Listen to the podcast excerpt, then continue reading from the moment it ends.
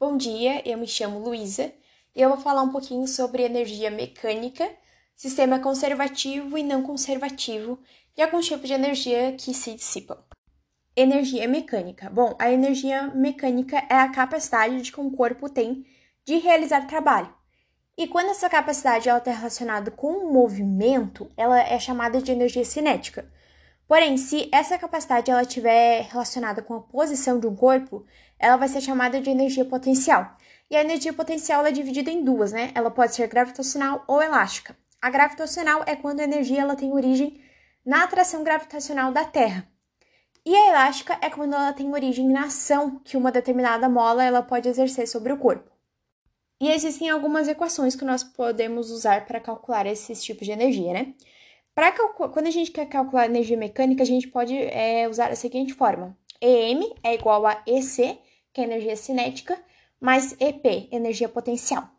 A energia cinética a gente pode usar a seguinte equação, que é E sim, que é energia cinética, é igual m vezes v ao quadrado dividido por 2. A energia potencial gravitacional é EPG, que é energia potencial gravitacional, é igual a m vezes g vezes h. E a energia potencial elástica, ela é, a equação é EPEL, que é energia potencial elástica, é igual a 1 dividido por 2 vezes k vezes x ao quadrado. Agora a gente vai falar um pouquinho sobre os sistemas conservativos. Bom, os sistemas conservativos são aqueles onde que não ocorre a dissipação de energia mecânica. E um sistema de sistema conservativo, a energia mecânica ela vai ser é, igual no início e no final. Sendo assim, a variação é nula, ou seja, sem as forças dissipativas, a energia mecânica ela vai se conservar. E para que haja um sistema conservativo, é necessário que os sistemas sejam fechados, isolados, sendo assim sujeitos apenas a forças conservativas. E o que são esses sistemas fechados e isolados?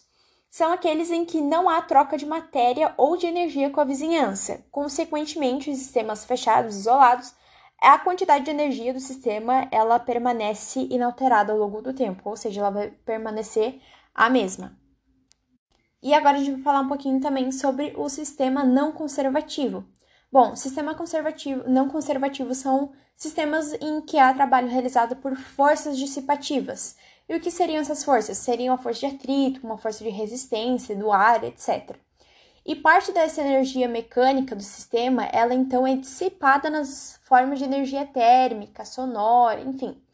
Assim, a energia mecânica do sistema ela vai diminuir. E em todo o sistema é, dissipativo, o trabalho das forças não conservativas é vai ser igual à energia total dissipada, ou seja, é igual à variação da energia mecânica. E agora eu vou falar um pouquinho dos tipos de energia que se dissipam. É, as forças dissipativas, elas são aquelas que são capazes de transformar de maneira irreversível, ou seja, não pode é, reverter de volta. E a energia mecânica é, não de maneira irreversível, a energia mecânica em formas menos úteis de energia, ou seja, ela não vai ser tão útil quanto a energia anterior. E são alguns exemplos desses tipos de energia que se dissipam, a energia térmica e sonora, que são muito conhecidas.